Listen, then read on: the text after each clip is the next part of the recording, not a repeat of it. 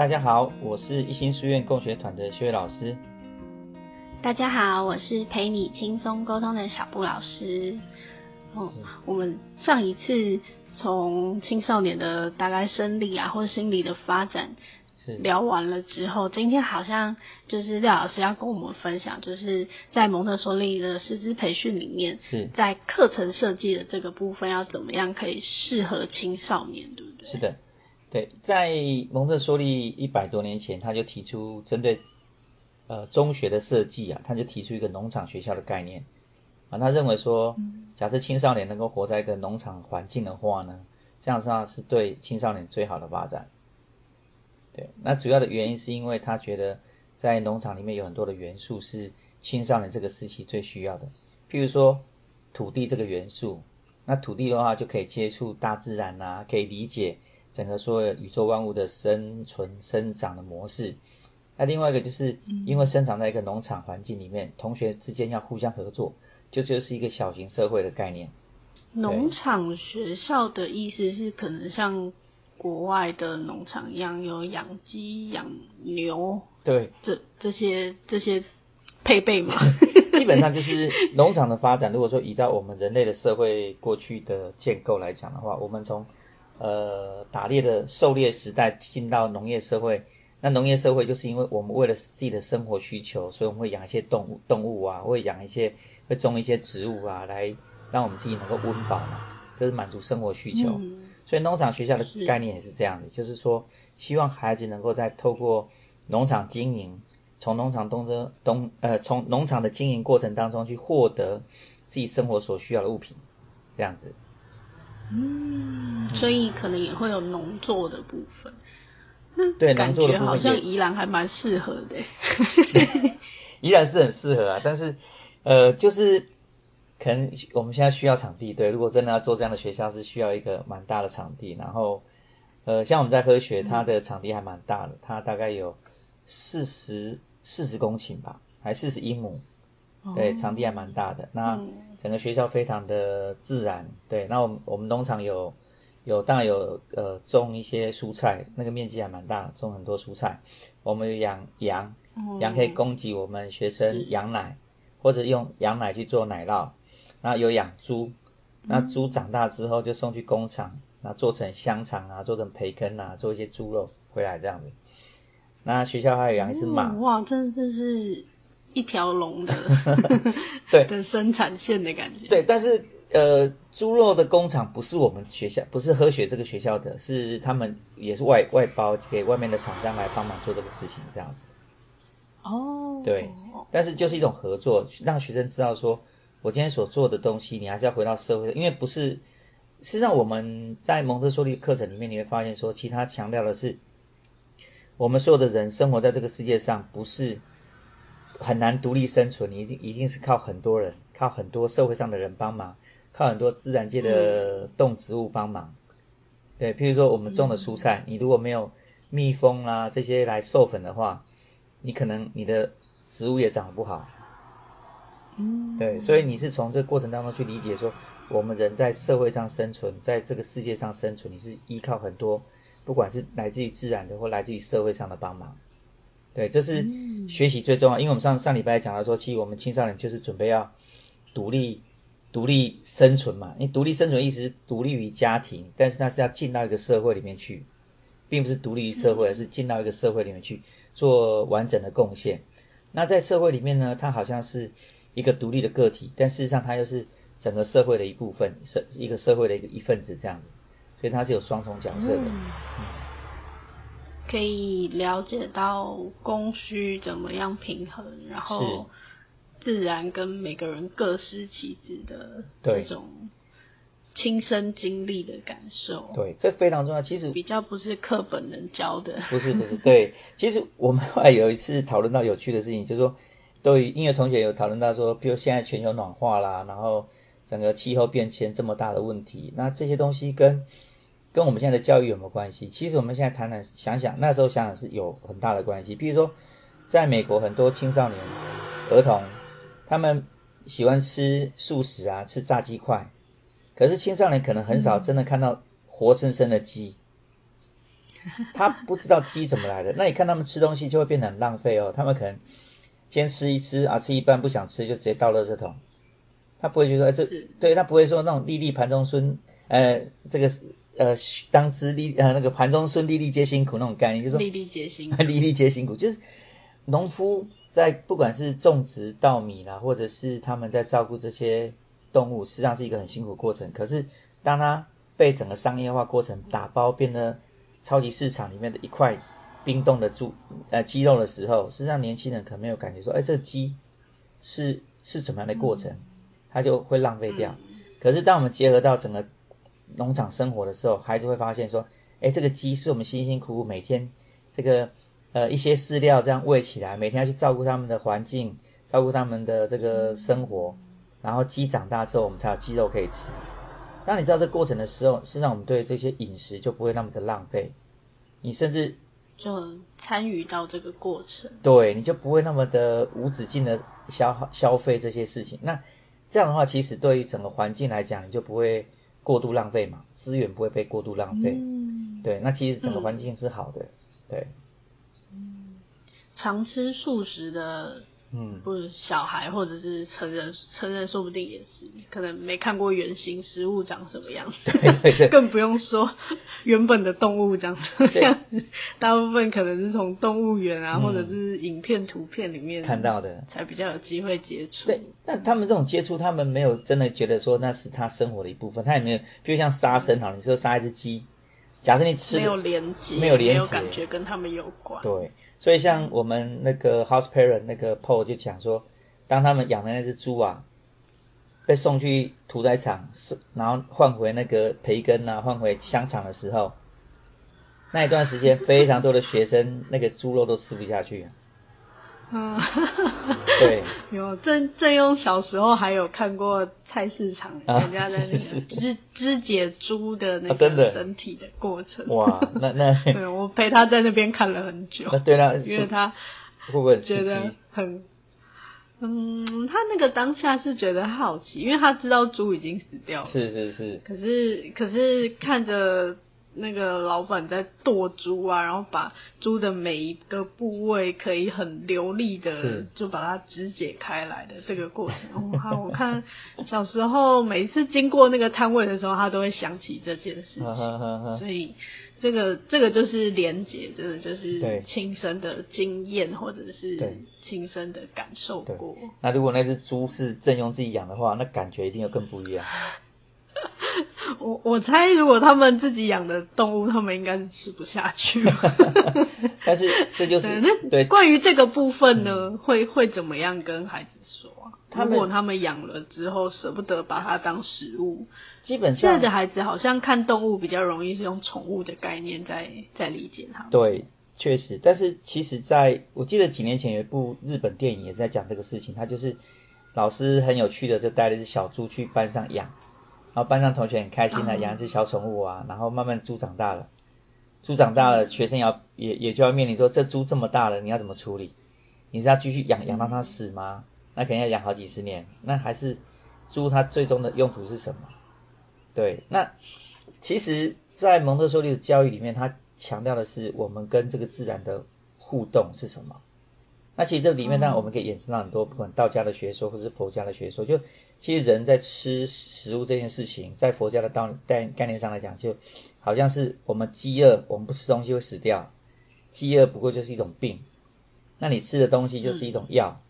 那是不得不的行为，所以我们就是为了治饥饿这个病，所以我们要吃东西嘛。嗯，对，那这是佛教的说法吗？我我是听到一个修一个修佛的学长跟我讲的。那他是说，这是这是一个过程，你就是要吃东西，你不吃东西，你就是会死掉。所以基本上在吃东西，你说杀不杀生这件事情，我听到我同学我学长跟我讲的是，就像你喝一杯喝一杯水，不是，我不知道小时候你们听过这样的说法，长辈说你要喝水之前，你要念那个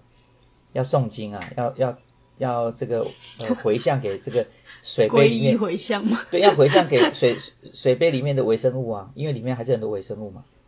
你喝掉之后，他们就死，可能会死在你肚子里面。那他们那时候可能没有想到说，这些微生物可能会活在你的肠道里面。嗯。啊，但是他们可能认为说，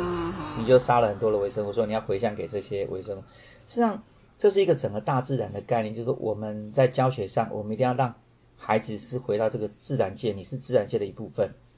我们所做的任何事情都是跟这自然有关，所以你就算吃东西，你是要心存感激的，你要感谢这些，不管是蔬菜，不管是动物，这些这些生物，让我们能够维持生命，这是一个很重要的观念。人类是生那个食物链的最上层，是也是也是这样讲没有错，没有什么天敌。对，但是但是其实就是说，我们因为我们我们常常会因为我们是食物链的最上层，其实在讲到后面的。这个与呃世界和平的概念的时候，就会讲到说，因为我们因为常常自觉是食物链的最上层，所以我们就创造了一个环境，会认为我们跟这个大自然是没有太大关系，这个大自然是为人人类服务而生而存在的，所以很多人就开始滥用自然资源，滥用的结果就是导致我们刚刚讲那种环境，就是你的二氧化碳过多啦，你环境污染啦，你的温室气体啦。这些其实会后面会反扑到人类的生生存嘛？嗯，对啊，所以其实真的比较好的方式是你还是要回馈。所以现在其实也有很多人在非常的去崇尚所有原住民的的生活哲学，或者是印第安人他们生活哲学，就是你是你吃东西不是为了想吃，而是因为你需要。你你需要你去吃的时候，就是吃我刚刚好就好了。因为大自然其实有它平衡的法则。对。那但是，但如果是合理的取用的话，是，就像老鹰，它它捕食动物，老鹰在捕食那些小动物的时候，它不会先抓十只摆在旁边，等着我饿了再拿来吃就好。它你饿了就去去找它适合该吃的食物回来吃，吃完就是吃完了。嗯，对，这才是应该说这是比较符合食物链的概念啊。但是，嗯，对，那人类有不同的想法，所以人类会。导致不同的结果才会有冰箱。对对对，对。但是这些是人类适应环境的另外一个环节啦。所以其实我们在农场学校设计的概念是要先将孩子拉回到这个基本的原则上，让孩子对这个我们所谓我们人类是自然的一小部分的这个概念先有一点点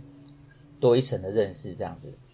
那感觉是从。思维上就开始有很大的不同跟所谓的学校教育是来说没有错。其实我们现在传统学校教育，有人说大概是二次大战、一次大战那时候开始，为了工业工业革命，大量培养所谓的工人，或大量培养所谓的要准备大量生产需要的人力来设计的就业人口。对，但是其实这东西不是我们真正的需求啊。我们真正的需求是我们要回到跟这个大自然跟整个整个地球上所有的生物养活自己。对，要和平相处嘛，要和平相处才能够永续啊。嗯，对，所以整个从根本的教育哲学上就不太一样。哇，感觉很颠覆哎！就以现在小孩的学习环境来说。那你上面有提到，就是困境的这个部分，主要是说什么啊？困境主要是因为要要创造这样的环境来当成一个学校是太困难了，这需要很多的资本。嗯，对，因为当然我们在上课的时候，基本上我们这次上地跟人力可能就是很大的成本。我们上课的时候大概有三十二个学员，那我们三十二个学员是来自于啊墨西哥啦、苏俄啦。呃，呃，还有那个什么，亚洲像印度，还有那个呃，我们台湾嘛，然后都各地各地的人，那当然美国人最多啦，那么各各州的人，那他们来自于不同的学校，唯一的我们大家有个共识就是，没有个学校像科学这个农场学校这么大这么好。嗯，对，那每个学校在经营上都有困境，因为他们有些是在都市里面，他们的土地很小，他们的环境很差。那怎么去营造这样的农场学校，就确实是有困难，对，嗯，那所以其实我们现在也在思考，就是说现在其实慢慢的都可能会在变成是小环境的的规划，譬如温室的设计，小小温室的设计，或者是在呃屋顶啊阳台的设计农场这样的概念。那重点是要让孩子对这个自然是有感觉的，不是完全是独立于这个自然之外的。嗯，对啊，这是。目前看到农场学校对我们来讲比较大的困境是这个啦，就是我们真的很难找到一个就像你刚刚讲，宜兰感觉如果要在台湾或者是西兰，应该也蛮适合的，可能会比较适合像是结合商业模式，像是呃观光工厂这样子的概念。然后它如果可以有商业模式，然后又是一间学校，感觉它就好像更完整。对对对，其实 如果以孩子的一生来看的话，连。连可能结合就业的这个部分都可以规划进去。你刚讲这个东西其实很很好，就是因为其实我们在上课的时候也在讲到说，因为这个要需要结合到后面的为为经济设计的概念。那其实在国外，他们很多这个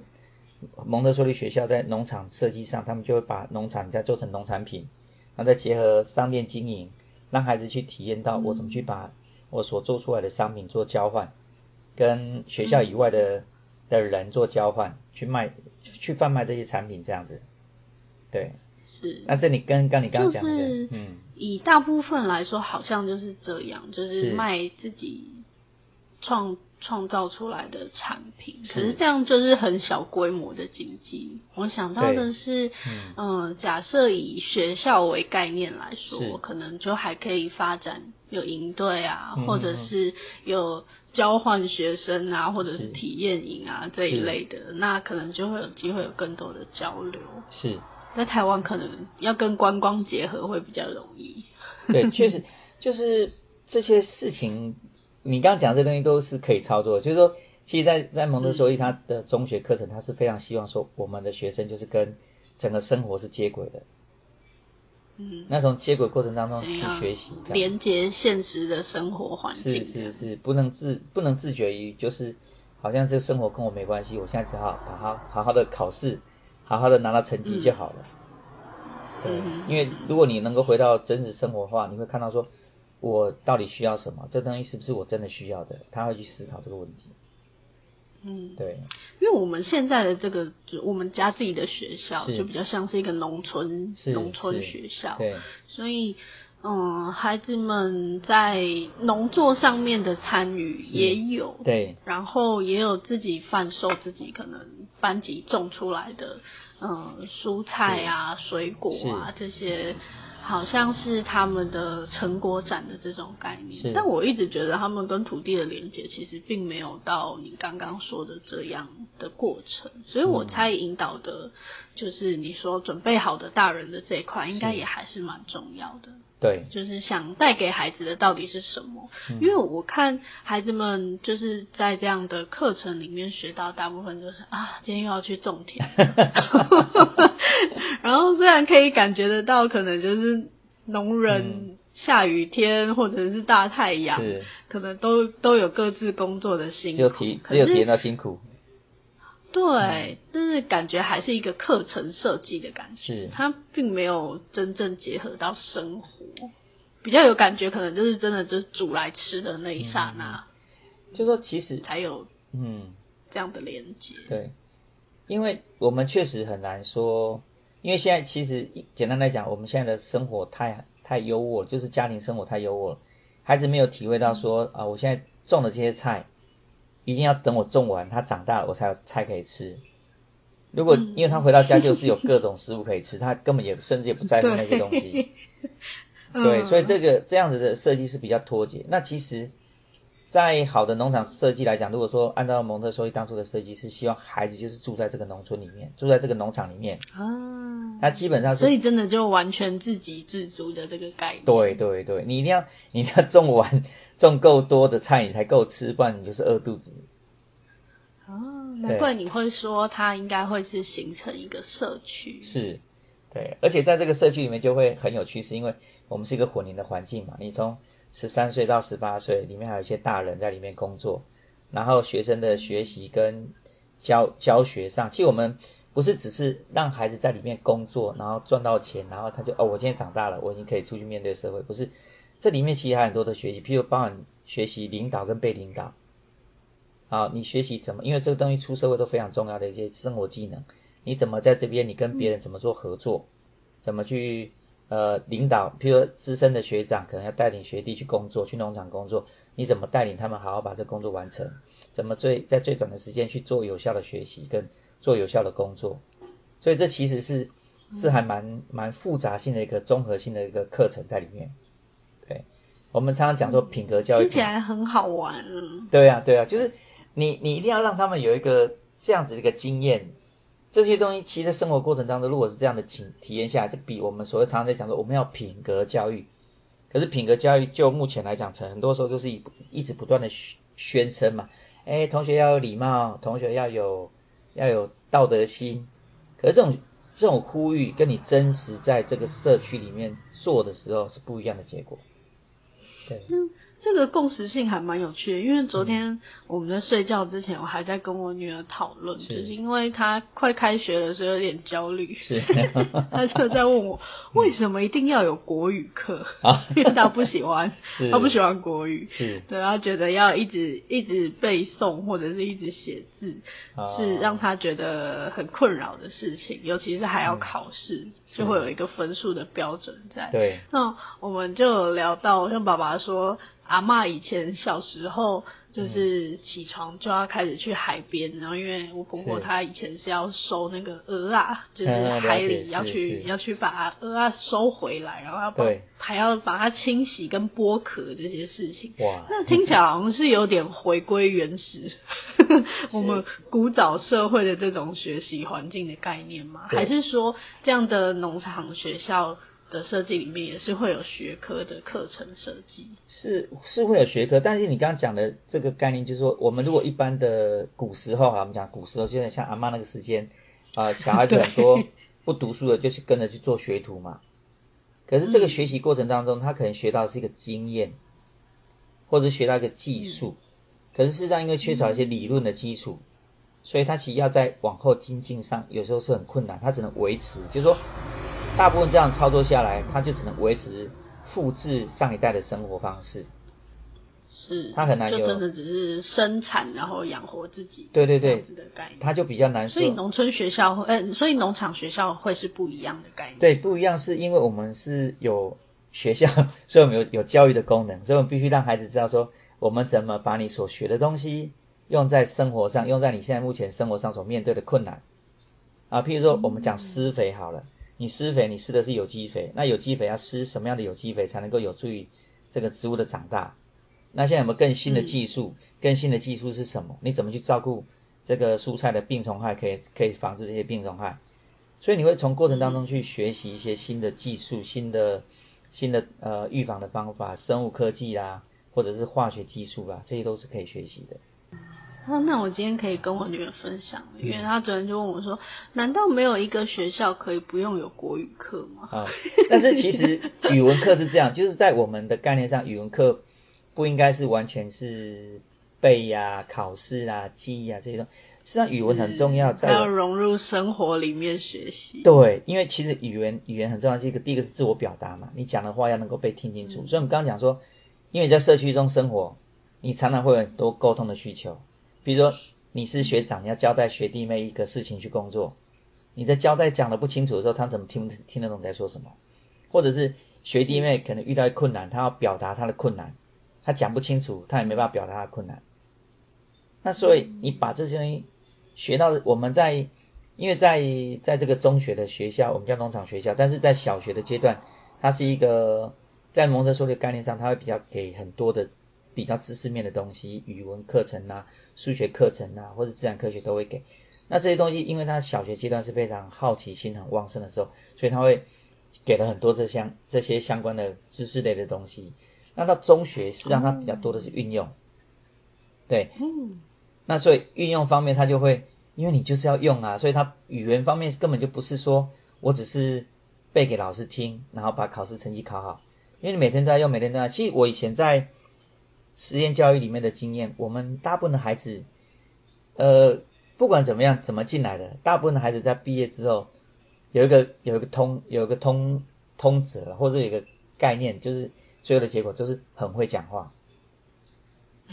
大部分的孩子都很会讲，因为他们在这个环境里面，他们就是不断的刺激，他们要互相沟通、互相交流。嗯，对，是，对。那所以其实语言如果是回到这种学习模式的话，是更会更有效的去。结合当然是你要在引导，譬如我们可能要做反思，要写论文，要写报告，所以在这过程的教育当中，你是为了把你自己所学习的内容做一个产出的时候，你会得到更精进的一个呃文，不管是文学的结果或者文笔的结果，就会变得更提升。那这些东西都不是靠背诵而来的。那这个在传统的学校教育里面还是比较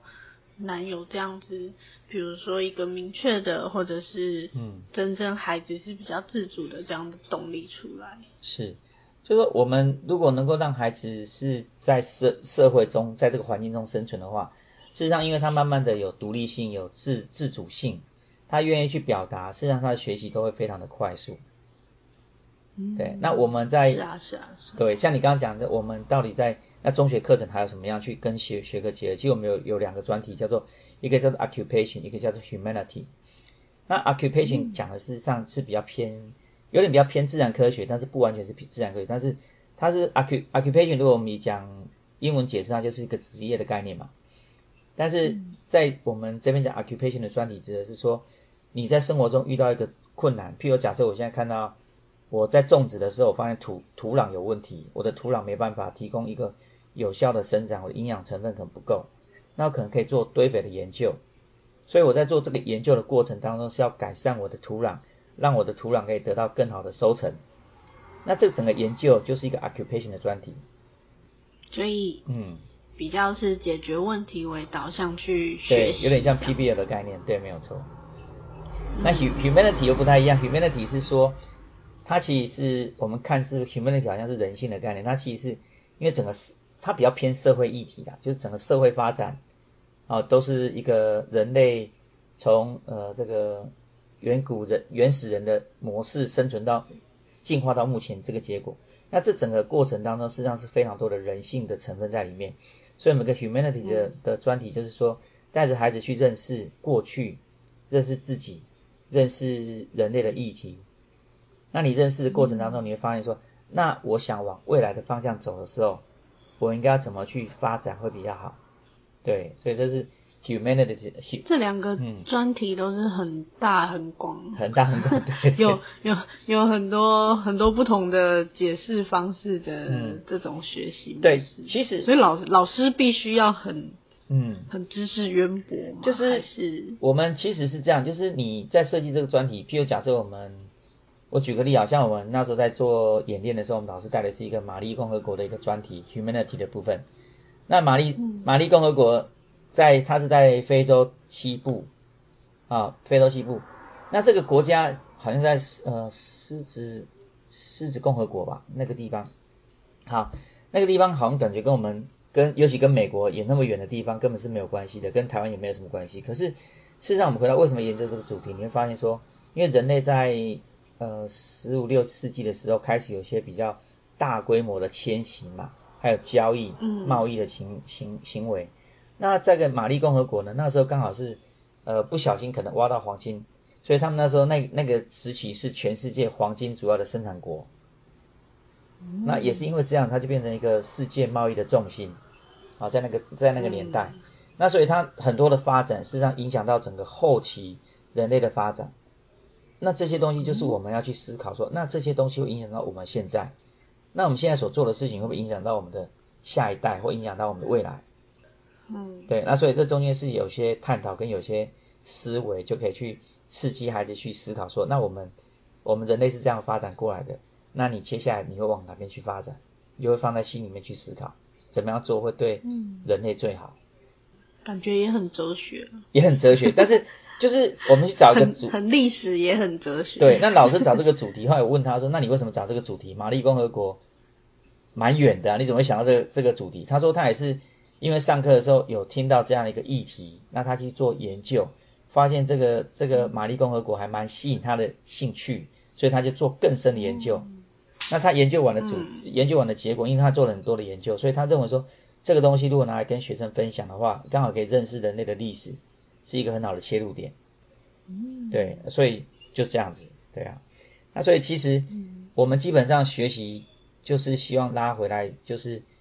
你生活的层面里面去思考，人类的发展的层面去思考，那你让自己的未来可以更更好这样子。目前台湾孩子就是被课纲跟进度绑架了，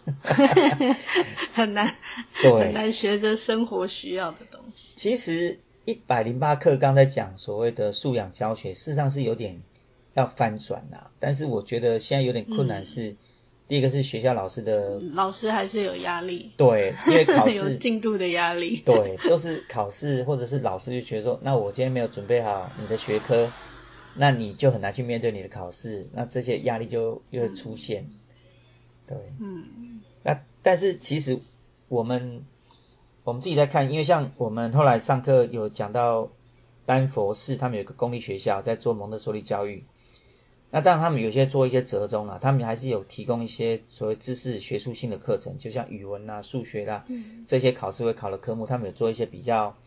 独立。设计的课程架构，那现在我们在异性书院会这样做，那就是用学习地图的概念去引进这些课程内容，让孩子可以在做一个比较有选择性、自由发展的的前提下，做好学科的学习。对，那他们的学习成效，就他们来讲，因为现在美国其实在中学生的这个，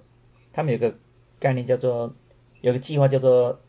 No child left behind 嘛，就是我们不放弃的那个孩子。但是这个计划执行到后面，现在变成一个所有老师师生的一个梦魇啊，就是非常大的考试压力，有点像我们现在的联考制度。对，因为他评比只要没过的话，那就不给经费。所以老师的压力很大，学生的压力很大。那就我们分享的这个讲师是说，丹佛这个公立学校，这个中学教师中中学的蒙特梭利公立学校，他们做的还不错，就是他们。目前评比都还蛮好的。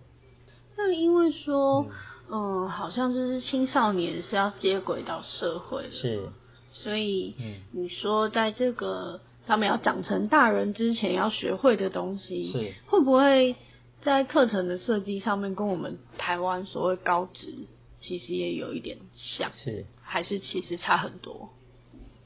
跟应该是我们的高职设计，我们的高职课程有点像是。就是我就我自己目前在国中看到的状况是这样，就很多孩子可能学科不是那么好，老师就鼓励他去学一个技职体系的课程，一技之长，对对对，就进去了，就上课了，就就学了，但是他喜不喜欢，事实上这时候都不知道。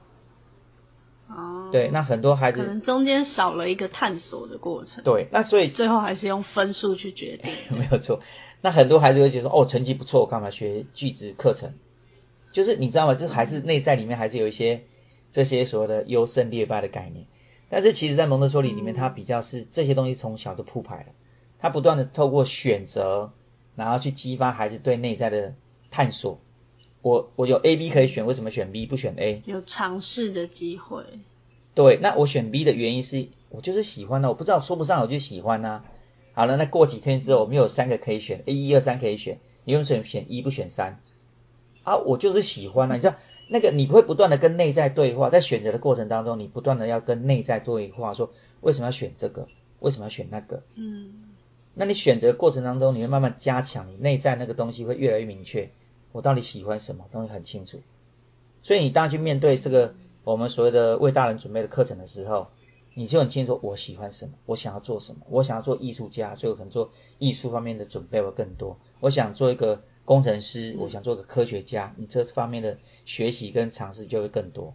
那所以每个人在这个过程当中，就会慢慢找到，在中学，尤其在中学这个阶你就会找到他的倾向，他的的发展倾向是什么，他未来想要成为什么样的人，就会更清楚。那跟我们现在在中学所谓的技职体系的培养不太一样，因为我们技职体系好像有点是，那就是。就是直接进入一个工作的学习，对 对对，比较像培训的。对啊，像很多就像选学科，大学选学科也是这样，很多人选学科不是因为喜欢，而是那就分数啊。我分数在这边差不多这样子，对。我的童年也是这样。对，就是其实有时候这很难免，就是我们可能甚至听到外面讲啊，这个某个学校的设计学科比较好，你应该选这个学校。可是是不是自己喜欢就不一定了。哦。这是有点点可惜啊，也是有点不一样的地方。说在国外不是也是这样吗？他们难道不是用考试或者统学校的标准来选？哦，对，国外的学校制度应该也是这种模式。他们对于譬如高中，他们光是高中这件事情就不是一定每个都要上高中。好，那你你进到高中之后，你你去升大学这件事情，事实上他们在，因为他们的生活不是只有考试，就是说我们虽然说讲说有那个平量来讲的话，事实上在美国他们的国中、高中的生活都比较多元，他们会比较多，譬如不管是比呃球类球类运动啦，或者是社区生活啦，他们会比较多元，他们的生活不会像我们就是只有学校、补习班、考试。就是永远都在这个圈圈里面跑，他们会比较多元，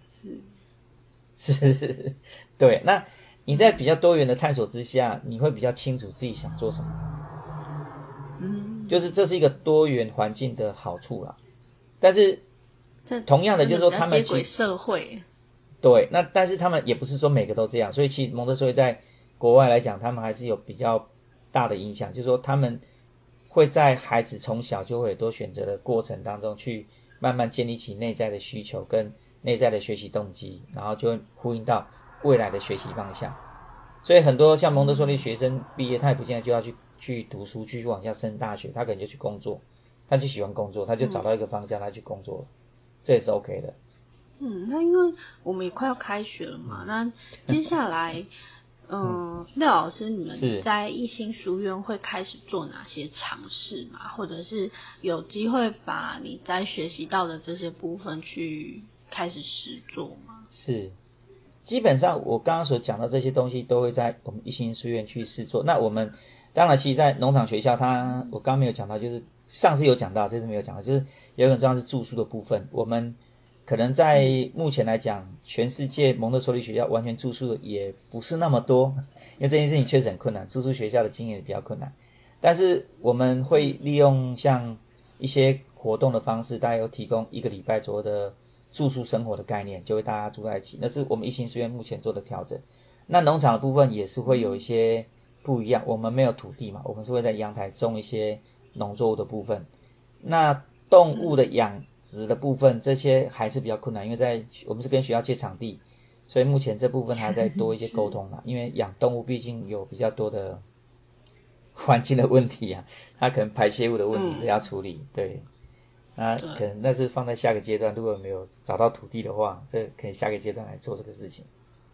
对。哦，真的还蛮期待的，蛮期待的。那其他的课程基本上我们这学期都运作，包含是。呃，学术性课程的学习地图搭配啦，或者是 occupation 跟 humanity 的专题，我们在这学期都会做。